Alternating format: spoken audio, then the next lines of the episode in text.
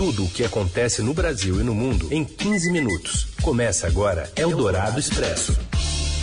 Olá, sejam todos bem-vindos a mais uma edição do Eldorado Expresso, que sempre traz para você, no meio do seu dia, as principais notícias, para você que está aí no FM 107,3 da Eldorado, nos acompanhando ao vivo ou em qualquer horário, porque este programa também vira podcast. Eu sou Raíssen Abac e estes são os destaques desta quinta-feira, 22 de julho de 2021. Exclusivo, o ministro da Defesa Braga Neto faz uma ameaça à realização das eleições em 2022, mas nega a revelação feita pelo Estadão. O jornal mantém a informação. O Centrão no coração do poder. Jair Bolsonaro confirma o senador Ciro Nogueira na Casa Civil e a recriação do Ministério do Trabalho. E ainda a preparação dos estados para a volta às aulas presenciais em agosto e a vitória do Brasil sobre a Alemanha na estreia do futebol masculino na Olimpíada de Tóquio. É o Dourado Expresso. Tudo o que acontece no Brasil e no mundo em 15 minutos. O ministro da Defesa faz ameaça e condiciona as eleições de 2022 ao voto impresso. Reportagem exclusiva de Andresa Matais e de Vera Rosa, no Estadão desta quinta-feira. E a Vera Rosa traz mais detalhes agora. Oi, Vera.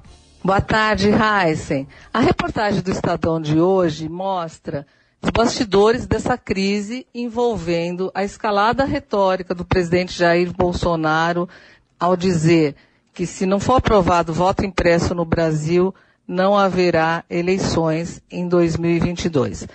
A gente soube que no último dia 8, uma quinta-feira também, o presidente da Câmara, Arthur Lira, recebeu um duro recado do ministro da Defesa, Walter Braga Neto, por meio de importante interlocutor. O general Braga Neto chamou esse interlocutor e pediu para que ele comunicasse a quem interessasse que não haveria eleições em 22 se não houvesse voto impresso e auditável. O Lira considerou essas afirmações muito graves e procurou o presidente Jair Bolsonaro para dizer que contasse com a Câmara para aprovar todas as medidas que fossem necessárias para enfrentar a crise, mas não contasse com a Câmara para qualquer ruptura institucional. Então a nossa reportagem de hoje conta esses bastidores. Hoje houve muita repercussão. O presidente da Câmara, Arthur Lira, disse que a despeito do que sai ou não na imprensa, o fato é que o brasileiro precisa de vacina, quer trabalho e vai julgar seus representantes em outubro do ano que vem através do voto popular secreto soberano, ou, se, soberano, ou seja, defendeu as eleições. E mais tarde, durante a inauguração, num evento de inauguração de uma antena multissatelital, e afirmando ter sido autorizado pelo presidente Jair Bolsonaro, também presente ao evento, o ministro da Defesa negou as informações ao ler uma nota oficial da pasta. O ministro da Defesa não se comunica com os presidentes dos poderes por meio de interlocutores. Trata-se de mais uma desinformação que gera instabilidade entre os poderes da República em um momento que exige a união nacional. O Ministério da Defesa reitera que as Forças Armadas atuam sempre e sempre atuarão dentro dos limites previstos da Constituição. O ministro do Supremo Tribunal Federal e também presidente do Tribunal Superior Eleitoral, Luiz Roberto Barroso, afirmou na manhã desta quinta-feira que conversou com o presidente da Câmara, Arthur Lira, e com o próprio Braga Neto, e ambos negaram ameaça às eleições do ano que vem. No Twitter escreveu o ministro Barroso: Conversei com o ministro da Defesa e com o presidente da Câmara, e ambos desmentiram enfaticamente qualquer episódio de ameaça às eleições. Temos uma Constituição em vigor, instituições funcionando, imprensa livre e sociedade consciente mobilizada em favor da democracia, foi o que escreveu Barroso no Twitter e o Estadão mantém todas as informações publicadas. Eldorado Expresso. O presidente Jair Bolsonaro confirmou nesta quinta que o senador Ciro Nogueira foi convidado e aceitou o convite para assumir a Casa Civil do governo. Ele assumirá a pasta na semana que vem. Bolsonaro concedeu entrevista na manhã de hoje à Rádio Banda B de Curitiba e questionado sobre a reforma ministerial, o presidente disse que colocará um senador na Casa Civil e confirmou o nome de Nogueira, que é presidente do PP, o Progressistas, e integrante do chamado Centrão. A princípio é ele, eu conversei com ele já, ele aceitou, está em recesso, chega em Brasília segunda-feira, converso com ele, acertamos os ponteiros, né? E a gente toca o barco. Bolsonaro também confirmou a recriação do Ministério do Trabalho, que se chamará Ministério do Emprego e Previdência, e confirmou outras alterações ministeriais que devem ocorrer no dia 26. Deve acontecer semana que vem. O general Ramos, será Casa Civil, continua sendo ministro palaciano, vai para a Secretaria-Geral, e o Onix, que eu chamo de Coringa, né, ele vai para um novo ministério, que não vai ser aumentado o número de ministérios. Como a, o Banco Central perdeu esse status, dois meses, nós restabelecemos 23 ministérios e vai ser o Ministério do, do Emprego e Previdência.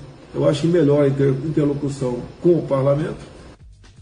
Bolsonaro disse que o Ministério da Economia, que herdou a estrutura da antiga pasta do trabalho, é enorme e exigiu muito esforço do ministro Paulo Guedes. Para o presidente, a mudança dá uma certa descompressão no ministro. Em quatro anos, o presidente do Progressistas, o senador Ciro Nogueira, que é do Piauí, passou de alguém que chamava o presidente Bolsonaro, ainda na época não presidente, de fascista, para agora ocupar uma sala ao lado dele, dentro do Palácio do Planalto. Em 2017, em entrevista à TV Meio Norte, emissora do Piauí, Ciro Nogueira deu a seguinte declaração sobre o então presidenciável pelo PSL. O Bolsonaro eu tenho muita restrição porque é um fascista. Ele tem um caráter fascista preconceituoso.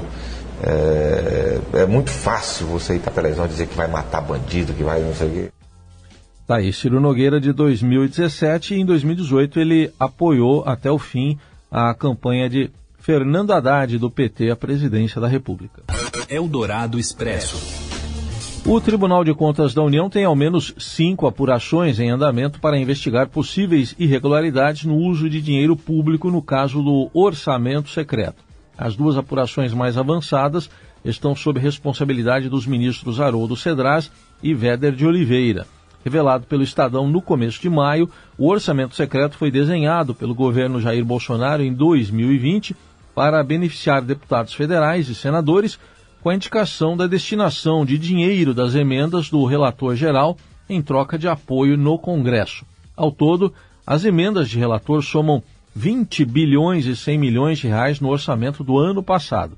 Ao contrário das emendas individuais, de bancada e de comissões, o valor das emendas de relator foi distribuído de forma desigual entre os políticos, de modo a beneficiar aliados do governo.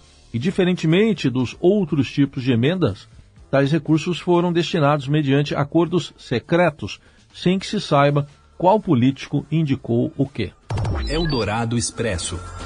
A gente fala de economia porque o presidente Bolsonaro está contando com uma arrecadação milagrosa para conter a debandada da sua base no Senado. Mais informações com a nossa colunista de economia, Adriana Fernandes. Já são 200 bilhões a mais de receitas projetadas para o ano, como antecipou o ministro da Economia Paulo Guedes, pouco depois do presidente Jair Bolsonaro confirmar que fará uma reforma ministerial para reforçar o apoio político no Senado. A arrecadação do governo, recorde com impostos e contribuições federais, tem feito milagres aqui em Brasília. É um dos assuntos mais comentados nas rodas brasilienses e razão apontada toda hora quando se quer negociar apoio político a uma ou outra medida no Congresso. O próprio presidente Bolsonaro disse que estava, abre aspas, preocupado positivamente, fecha aspas,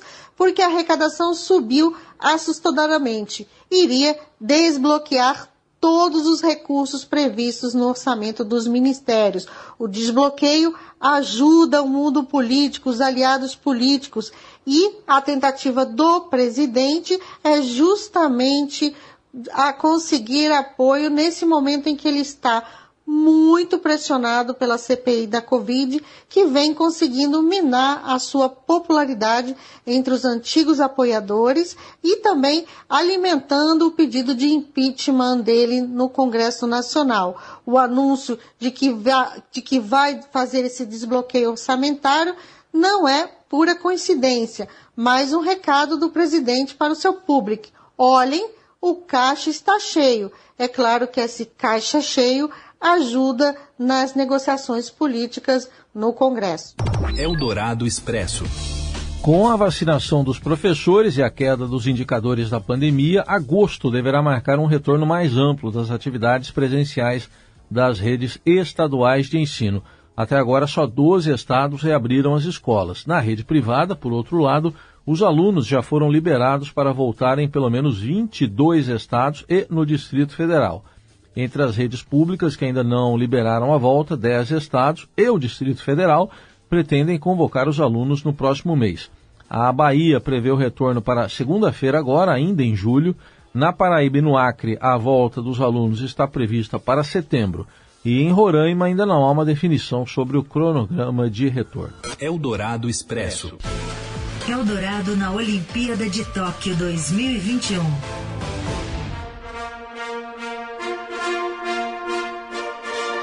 O time masculino de futebol olímpico do Brasil vence a Alemanha por 4 a 2, direto de Tóquio. Fala Rafael Ramos.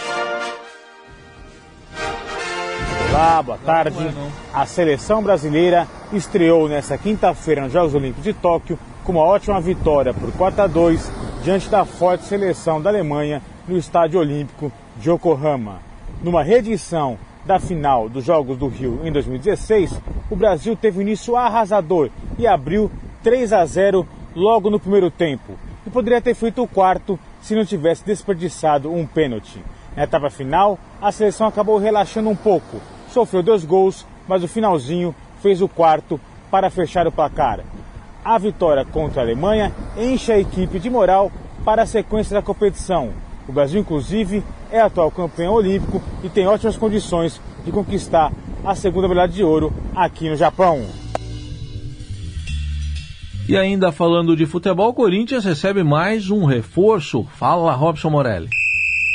Olá, amigos. Hoje eu quero falar de um reforço do Corinthians, Renato Augusto, que já estava sendo ventilado com a sua possível volta ao Parque São Jorge, conseguiu assinar o contrato, vai jogar no Corinthians até o fim de 2023 e é um reforço importante para o time na temporada. Renato Augusto já esteve com a camisa do Corinthians, já esteve no Parque São Jorge, foi campeão nacional e é um jogador de 33 anos, mas que ainda pode ser muito útil. Ele estava lá no futebol da China, acertou sua saída e já foi apresentado oficialmente ao time do Parque São Jorge. Tocou sirene, hein, gente? Quando toca sirene é porque um jogador interessante, bom de bola, chega ao clube.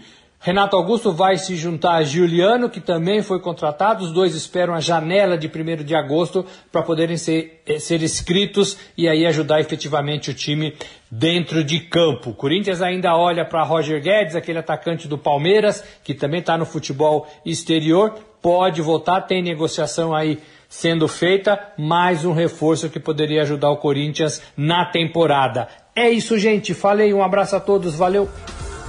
E com a informação do esporte, chegamos ao final de mais uma edição do Eldorado Expresso, que volta amanhã. Uma ótima quinta para você. Tchau.